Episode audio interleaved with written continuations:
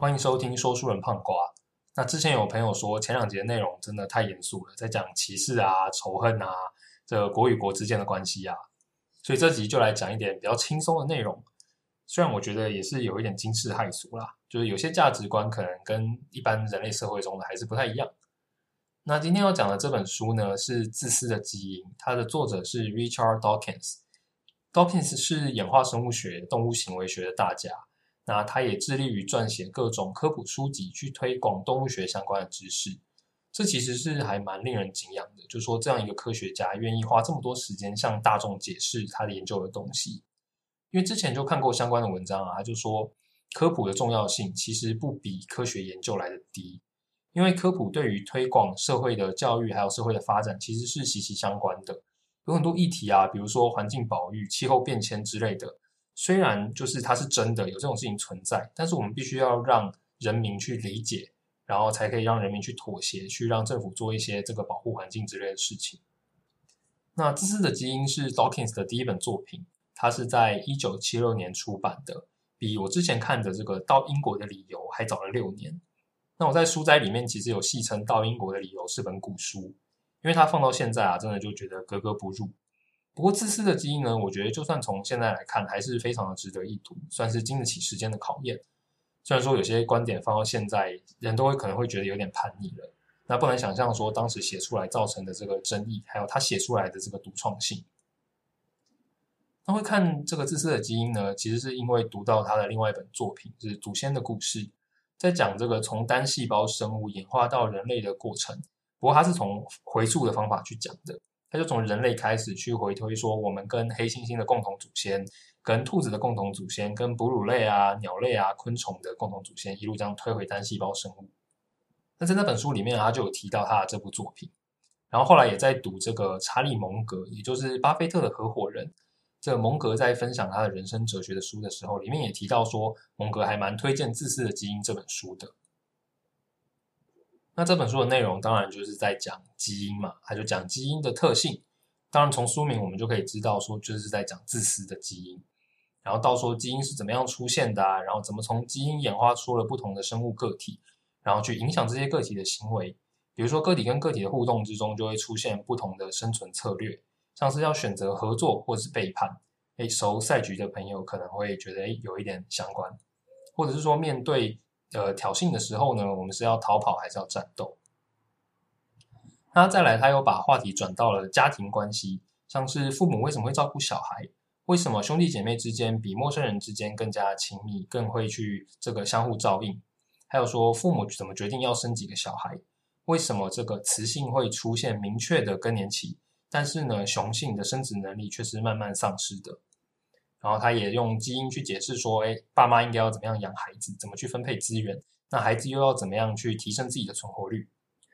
还有就是我觉得最有趣的一个部分，就是为什么有一些生物会演化出两种不同的性别，就是雌性跟雄性嘛，以及这两种这个性别之间呢是有天生的不平等。比如说，为什么在哺乳类之中，雌性就是天生受剥削的一方？那在最后啊，Dawkins 也从基因的本质，他去提出说。其实人类文化之中的一些想法，还把它称作为 “mean”。没错命就是“民音”这个词，它其实就是 Dawkins 发明的。他就提出说，其实民音啊跟基因是非常的像的。那也就讨论到说，哎，或许流行生命、流行文化，我们可以当做是一种有生命的东西。那读完这本书啊，我自己是觉得，嗯，其实很适合小朋友，因为它根本就是十万个为什么，他不断的去问一些我们觉得哎习以为常的事情。但他又尝试从基因的角度去解释背后的原理。那这集主要会跟这个演化还有社会学有关。虽然说我觉得还蛮有趣的啊，大家都可以听听看。那前面讲的不知道会不会听起来很难，但是其实这本书是科普嘛，所以如果听不懂的话，那应该就是我讲的不好。那这本书的东西也蛮多的，所以应该我会把它分成两集，就让我慢慢说吧。那今天要讲的第一个主题就是基因的特性，也就是它非常的自私。那这个《自自私的基因》这本书其实是构筑在达尔文的天择理论上的，但我不打算仔细讲整个天择理论。我们只要知道，这这个天择理论指的是说，只有比较适合生存的个体才会生存下来。所以说啊，如果同一个物种里面有两种行为，第一种行为呢，会增加自己活下来还有繁衍子代的几率；那另外一种行为呢，就会降低自己存活下来的几率。那长久下来呢，我们就可以预预期说，这个降低自己活下来的几率这种行为，因为它比较不适合生存，所以它能产生的子代就比较少。那因为很多的个体可能会在产生子代之前就死掉了嘛，所以说这种行为最终就会被淘汰。那我们就可以将这个论述反过来讲。前面的论述是说，经过长时间的天择，只有适合生存的行为才会流传下来。那反过来讲，就是经过长时间的天择还存在的行为，他们一定有为了自己好、帮助自己活下来的特性。那既然是为了自己好，我们就将这种行为称为自私的。那一样嘛，行为就是透过这个基因影响的。所以说，像基因这种啊，经历了数十亿年的天择，一直到现在还存在的东西。那它一定是自私的，也就是说，这个基因的影响的行为，或者甚至说基因的物理特性，一定是倾向为了自己好，为了增加自己存活下来的几率，然后尽量复制自己的。那在这样子的情况底下，因为我们看天择的角度，就是一个一个个体能不能活下来，所以这个就被称为做个体选择论，就是说选择的单位是以个体为单位的。那有些人就会主张说，哎，可是你你说基因是自私的，个体是自私的，生物界里面啊，明明就存在很多其他利他的例子啊，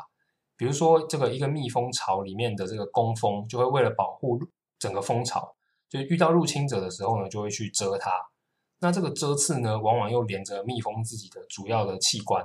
所以这些蛰刺攻击的这些蜜蜂啊，它在拔出来之后呢，它的器官就跟着被拔掉，它很快就会死掉了。所以说，从这种他们就说有这种利他行为嘛，所以就其实呢，这个选择应该是群体选择的理论，就是说一个群体之中啊，每一个成员都会愿意为了群体的利益牺牲自己。这样子的话呢，这样子的群体比起这个人人为我的自私群体啊，更能够在天择之下存活下来。那因为这样，他们的说法就是选择的这个单位是以群体而不是以个体，就叫做群体选择论。那这个说法呢，乍听之下就觉得，哎，好像蛮对的。啊因为都说团结力量大嘛，如果整个群体里面的每个人都可以为了群体的利益牺牲，那应该会比自私的群体更容易对抗外部的威胁，因为他们可以更有效的利用资源呐。其实这样子的说法呢没有错，可是整个群体选择论呢有一个最大的盲点，就是说它的前提是存在一个每一个人都愿意为了这个大家好而牺牲，那这其实在天择之下是不可能存在的。因为啊，假设真的有这样一个个体，这样有一个群体存在，好了，里面每一个人都愿意为了群体牺牲。这时候呢，因为突变，就出现了一个自私的个体，他就是在在需要牺牲的时候呢，他都推别人出去挡刀。那在这样子的情况底下，因为这个自私的人呢，他永远不会牺牲自己，所以他可以拥有的子代数量就比较多。那他的子代呢，一样的也会是自私的。那在这样子的情况底下，自私的个体会越来越多。然后无私的个体呢，因为他们被都被推出去挡刀了嘛，就越来越少，所以长久下来，这整个群体最终都会变成是自私的。所以说这个说法就让这个群体选择论就没办法成立。但是既然基因是自私的，然后我们刚刚又提了嘛，群体选择论是不成立的，那为什么我们还可以在自然界中看到这些其他的利他行为？那这时候就要套用一句这个侦探小说里面常看到的话。在排除了所有可能性之后，剩下的无论多么不合乎情理，那就是真相。所以说，其实呢，我们在自然界中看到这些利他行为背后的出发点都还是自私的，这样才合理。所以，其实我们等一下也会谈到说，其实蜜蜂的这个无私行为背后呢，也是为了它的基因好。那讲完了为什么基因会是自私的之后啊，我们就来谈一下。这个基因的起源，也就是可以说是生命的起源了。虽然到目前为止，就是没有人可以肯定说哦，生命一定是这样来的，但是有很多的证据支持这样子的说法。所以说，在这个这个说法被推翻之前呢，我们先姑且这样相信吧。这个原始的地球啊，一开始就是没有任何有机物的嘛，我们充满了这些什么甲烷啊、氨啊、氢啊、水啊。然后呢，在这个太阳的紫外线，它是一种能量来源嘛，然后还有闪电的作用之下。就发生了一些化学反应，这些化学反应呢，就制造出了最早的有机物，可能是就是小的氨基酸分子。那这些呢，有机物就存在于古早的海洋之中。那这有机物出现呢，就代表了生命吗？其实并不是，这些有机物呢，只是生命出现的前提，它不是生命的关键。那生命的关键是什么？我们要怎么样说一个东西是有生命的？那最早的这个生命呢，其实它不用是最复杂的，它不用是最大的，它只需要有一个特色就好了。那个特色就是可以复制，因为只要它可以复制自己，它就可以变得越来越多，就可以繁殖。所以这样我们就可以说它是有生命的。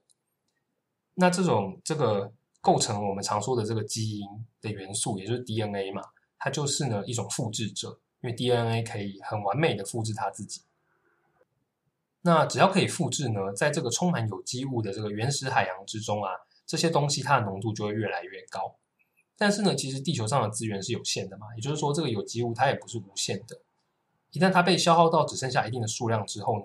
这些复制者因为就需要这有机物的资源，他们才能复制嘛，所以他们就会开始互相竞争。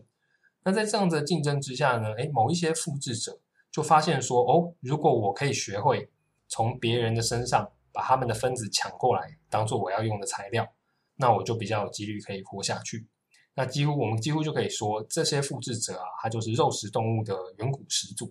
因为他透过抢夺别人身上的东西来满足自己的需求嘛。那另外一种呢，增加存活下去的几率啊，他们就发现说，哎，我可以制造一个一层薄膜，我只要呢用这层薄膜把我附近的空间包起来，让其他人都不能进来。那这里面的空间里面的资源呢，不就是我可以用的了吗？那这样子的结果呢，也就出现了这个或许看起来像是细胞的东西。那细胞出现之后啊，这些复制者又发现说，诶，单一一个细胞是没有效率的。如果你可以分工合作啊，一定是比较好的。就像是以前啊，如果你自己一家，你就要种米，又要种菜，又要养养动物，又要打扫房子。那比起现代的分工合作，各有专精。一定是比较没有效率的嘛，所以呢，这个就又出现了多细胞生物，用不同的细胞来达到不同的目标。那我们基本上就可以把这些多细胞生物啊，想象成是基因为了要复制自己而制造出来的这个求生机器。也就是说啊，这个任何一种生物，包含人类，我们都可以说我们其实是基因的奴隶。那这样子的说法或许很难令人接受。因为这样就像在说啊，你们其实都没有自主权，你们都是被别人操弄，都只是基因的工具而已。但其实仔细想想啊，就会发现说，基因存在的时间比起个体存活的时间，实在是要长太多了。像是黑头发这样子的基因，早就不知道流传超过几十万年了。你看黑猩猩的毛也是黑的嘛，可是你却绝对找不到一个活超过两百岁的人。所以说，这个基因啊，它想要让自己流传下去，有几种方式。第一种是透过制造大量的副本。第二种是呢，它就让自己可以活得非常久。那就有人会问说，哎，既然是这样，那为什么我们没有看到一个东西可以就是无止境的活下去？那答案是因为说，有些基因啊，它对这个生物其实是有害的，但是这样子的害处呢，并不会影响到它可以继续存在。为什么呢？因为只要它发作的时间啊，比这个生物可以繁衍后代的时间晚就好了。你就想想象说，如果有一种基因会让这个婴儿早夭。但这种基因呢，就很难变成人类社会的常态，因为呢，拥有这种基因的个体啊，在它能复制这种基因之前，老早就死掉了。但相反的，如果是有一种基因会让人在七十岁的时候呢老化，然后慢慢死掉，这样子的基因呢，它不会消失，因为呢，拥有这种基因的人总是可以在死掉之前生小孩，然后把这个基因传递下去。那所以啊，这样就这个衍生出了一个这个蛮骇人听闻的做法。作者说：“这个当然这只是一个想法而已啦，不敢想象有任何人会这么做。”他说：“如果你想要呢增加人类的平均寿命，那我们就可以透过人者去淘汰这些让人死掉的基因。所以，比如说，首先我们可以禁止在四十岁之前生育，这样子呢，我们就能想见说比较早死啊，或者是这个没有办法那么晚生小孩的基因都会被淘汰掉。那慢慢呢，过几个世纪之后呢，我们再把这个四十岁的门槛提高到五十岁，这样我就可以一样淘汰掉那些短命的人。”之后再逐渐的增长，那透过这种这个只保留长寿基因的方式，搞不好经过这个足够长的时间，经过个几千年，人类也可以活到好几百岁。我前面有说过吧，这是一个这个令人毛骨悚然的想法嘛。那基因又创造了个体，将一个求生机器去帮助他们存活下去，但基因又是怎么样去影响这个求生机器呢？又是怎么样跟个体互动呢？其实我们可以想象成就是城市码跟电脑城市的关系。基因就像是城市码，它就透过建造肢体啊、神经啊，还有大脑，去决定说这个个体遇到外面刺激的时候要有什么样子的反应，就跟电脑城市很像。因为电脑城市你也是写明说，诶，你遇到什么样的状况，你要怎么样的处理。那如果你没有遇到状况的话，你就不知道要怎么办。那所以说，这个羚羊一生下来啊，看到狮子就知道应该要跑，或者说小孩子肚子饿了就知道要哭，这其实都是基因在大脑里面先写好的行为。那其实也跟城市码一样，就是说，一旦你一个这个个体的基因决定了，你的大脑长完之后，这个个体就开始独立的运作。那这时候呢，里面的基因就不能再改变什么了，它就只能待在里面看这个个体到底能不能帮他做到这件事情。那我们都知道嘛，在写这个游戏机器人，在写这种遇到问题要处理的方法的时候，最难的就是你不可能事先就把所有可能遇到的状况都列出来，然后决定怎么处理嘛。就对人类来说，我们遇到问题的当下，我们就可以想到比较好的解法。可是你要先写出来呢，这个很困难。那基因为什么要这样子呢？它为什么要透过一个事先建构好的大脑来决定行为，而不是说你当下遇到状况，你再去问基因说：“哎，要怎么办？为什么不是这样？”那作者呢，道金森他就从一个科幻小说之中呢得到了答案。在这部小说里面呢，就写说啊，其实远在地球两百光年外的这个仙女座。他们有非常先进的文明，他们可以探索星际。那他们要怎么样去征服地球呢？就说如果说他们想要透过远端遥控的方式跟地球人互动，那实在是太不切实际了。因为两边的距离是两百光年嘛，也就是说，一个指令啊，从仙女星座一直传到地球，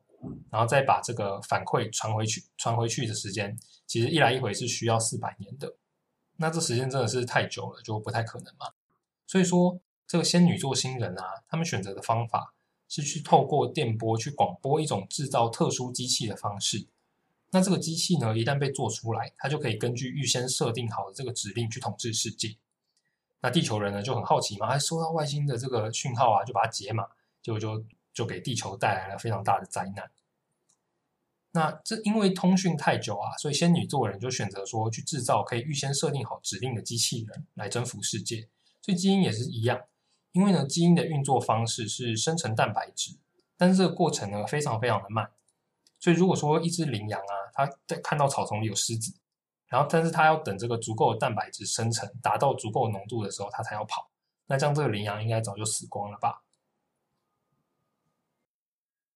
那刚刚就说到了基因怎么样去影响个体，那接下来我们就说说在基因自私的力量影响之下的个体啊，它会出现什么样子的行为？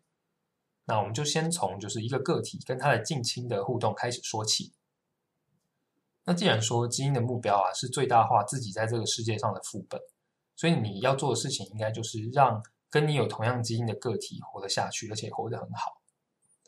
那基因又要怎么样判断哪些个体跟你有相同的基因呢？第一个很简单嘛，就是说，哎，可能看有同样的特征，比如说两个人都有绿色胡子，那他们可能就都有绿胡子的基因，可能就会比较亲近。那这个也许就是为什么人类会偏好长得跟自己类似的人，或是个性跟自己类似的人啊。不过呢，这样子的影响其实比较小。我们还有另外一个很简单来判断是不是有相同基因的方法，就是呢去看两个人之间的亲戚关系。因为有亲戚关系的人，自然就比较有机会带有同样子的基因嘛。那这东西其实是可以算的。比如说呢，父母跟小孩之间，小孩就有就是呃，小孩跟父母就共有二分之一的基因。因为我们都知道，就是从有性生殖的状况之下，你的子代会有一半的基因来自于你的父亲，一半的基因来自于你的母亲。那再来是呢，比如说像亲兄弟姐妹好了，其实呢也是共有大概二分之一的基因，因为你从妈妈那边来的基因一半嘛，二分之一，其中呢也有一半的几率这个基因会出现在你的兄弟姐妹身上，所以说你从妈妈那边来的基因呢，有四分之一会出现在你的兄弟姐妹身上。然后呢，爸爸来的那边的基因也是一样，所以呢，你跟你的兄弟姐妹会共有大概二分之一的基因。好，快昏头了吗？我们再来举一个更难一点的进阶题嘛，就是如果我们想要算呢，有同样祖父母的一等表亲，也就是你的表哥啦之类的，那这样来算的话呢，你的身上会有大概四分之一的基因是来自于你的祖母。而你的这个一等表亲身上呢，也会有大约四分之一的基因来自于你们共同的祖母，也就是说，你身上的四分之一里面呢，有四分之一可能会再出现你的一等表亲身上。所以说，从祖母的基因来讲，你们共有大概十六分之一的基因。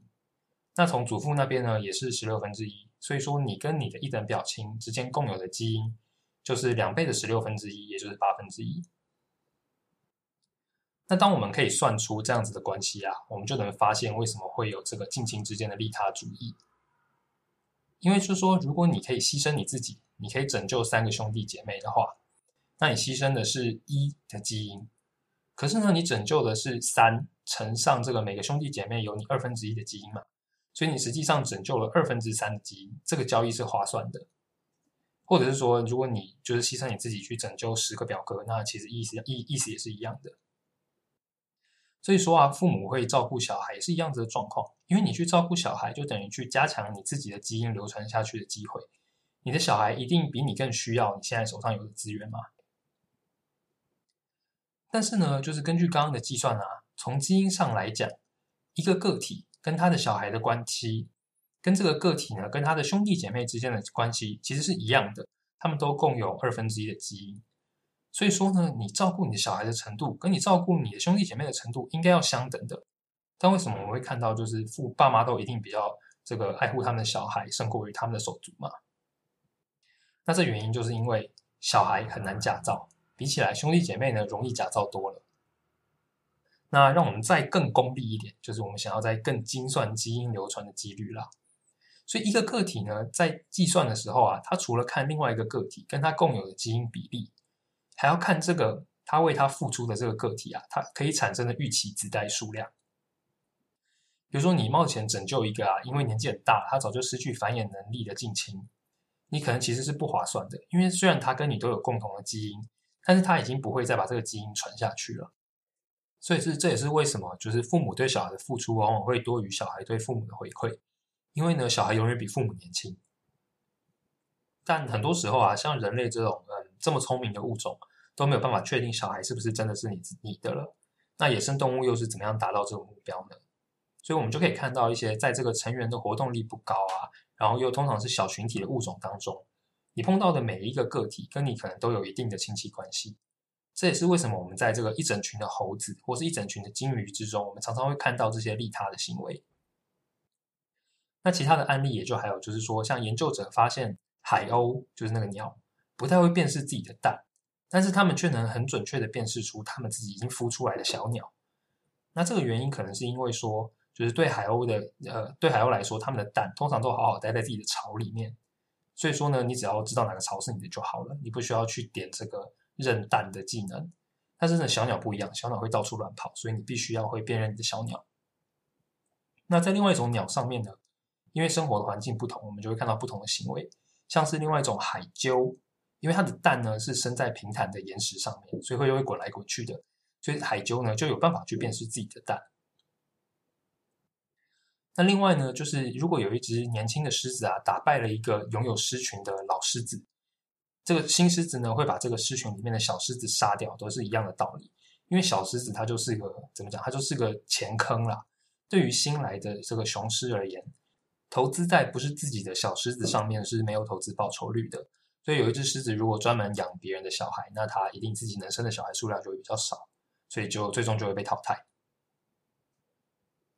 那其实呢，在人类社会人类社会中啊，或者说哺乳动物里面，其实还有一个还蛮有趣的行为，就是说母亲其实比较容易确定小孩是自己的，跟父亲比起来。所以在某种状况下，你会看到一个男性，他对他自己的孩子，还比不上他对他妹妹的孩子来得好，因为呢，他可能比较确定妹妹的孩子一定有他的基因，但是对他自己的孩子呢，他反而不是那么容易确认是不是真的是他的。所以从自私的基因的角度来看，你对于自己的孙子跟孙女，还有你对于你自己的外孙跟外孙女，其实你是比较容易确认说外孙跟外孙女身上真的有你的基因的。但这点我们可以看到，就是在父权主义上，大家都会觉得比较喜欢自己的这个主自己的儿子生的孩子这样，那这就违反了自私的基因这样子的这个教条。为什么会这样呢？那这点之后在讨论这个民音的章节，我们有机会说到。不过在这章的最后啊，我觉得我必须要重申一下，之前说这个父母会照顾孩子都是受到基因的操控，这点不代表你的爸妈养你就是别有用心，希望你帮他生很多孙子的。生很多孙子是对基因有利。那基因让你去生很多孙子，这样子的方式呢，就是让你的父母很爱你，因为他们很爱你，就会好好养你。那好好养你，你就比较有机会生比较多的孙子。所以你的爸妈是真的很爱你，记得跟他们说你也爱他们哦。那刚刚讲到的这一段啊，是基因怎么影响近亲之间的互动。那我们接下来就来看看这个由基因而来的家庭生育计划。这个家庭计划嘛，就是生小孩跟养小孩。但是生跟养啊，其实是两件不同的事情，两个都是需要资源的，所以就会互相的竞争。那对于我们熟悉的这些鸟类啊，或是哺乳类，生一个小孩往往就代表你会养它，所以我们常常把生跟养混为一谈。那其实呢，决定要生多少啊，比较简单，因为决定要怎么养，会牵涉到这个小孩跟父母之间的互动。那这个我们之后再说，我们先来谈谈要怎么样决定要生多少。那在人类社会之中啊，就会有一些由政府推动的这个生育计划，来避免人口的增长超过限制。那其实，在自然界之中呢，也有这样子的计划。这个计划呢，就跟个体之间的互动有关。我们就先拿老鼠来当例子好了。就一个地区的老鼠，要怎么知道什么时候该生小孩，什么时候又不该生小孩呢？那一个很简单的办法，就是去判断目前这个地区的鼠口密度，因为资源是有限的嘛。如果太挤的话呢，那通常就代表着资源快要不够了，所以天择就会偏好当过度拥挤的时候停止生育这样子的基因。那研究人员也透过一个实验去证实这点，因为就是就算提供无限量的食物，鼠群的大小呢也不会无限的增长。而类似这样子的行为呢，也可以在这个一种鸟八哥上面看到。那研究人员就觉得说，八哥冬天会聚集在一起啊，然后一起叫。其实是有着这个鸟口普查的作用的，他们会根据周遭的吵杂程度来决定隔年春天我要下多少蛋。那要怎么证实呢？研究人员就把八哥放到一个就是用录音带播放很嘈杂的鸟叫声这样子的环境当中。那他们也的确发现，就是八哥在这样子的环境下下蛋的数量就减少了。那也因为八哥是依靠叫声来估算族群的嘛，所以每一只八哥呢，对他自己最最好的方法就是它叫的很大声。这样别只八哥就会觉得说，哎，这个很多鸟，我要少下一点蛋，这样它的资源就可以变多。那除此之外啊，就是动物的领域性，它也可以说是一种生育计划。很多例子都显示说，这个雌性拒绝跟没有领土的雄性交配，甚至是在这个它原本的配偶被打败啊，领土被抢走之后，马上转向依附胜利者，这样子的事情也常常发生。所以在一些生物之中，几乎可以说雌性是嫁给雄性的领域，而非这个雄性本人。那除了领域以外啊，就是在一个群体里面的不同阶级，也可以当做是否可以交配的条件。就我们就有时候会看到说，一个猴群里面只有领头的那一只头头可以可以这个交配，那其他人就要看老大的脸色。那之所以会用这样子的外在条件去决定要不要生小孩，就是因为生养小孩都是需要资源的。如果只要生的多就赢，那所有人都应该要尽呃这个尽其所能的繁殖。但实际上呢，你如果生太多小孩，反而可能因为养不起，然后就有一些小孩就死掉了。那这样与其生出来然后让它死掉，还不如一开始就不要生，因为生小孩也是要消耗资源的嘛。所以说，只有在这个资源足够的状况下去生小孩才是正确的选择。那领土啊、阶级啊，还有生活环境是不是很挤？这本来就是动物界之中的这个资源的象征。所以其实仔细想想啊，现在的人类社会啊，我们常会去责难一些这个拜金行为，但这其实就是生物的本能而已啦。当然，我不是说对或错啦，就是这就是一种生物的本能嘛。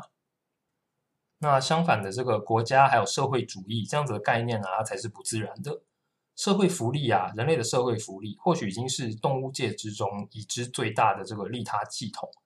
但是呢，因为这个利他系统啊，它就会被自私的个体滥用。所以，一个利他系统先天上都是不稳定、不能持久的。所以可以说，就是要如何避免滥用，也是人类整个社会福利体系的一个很大的问题。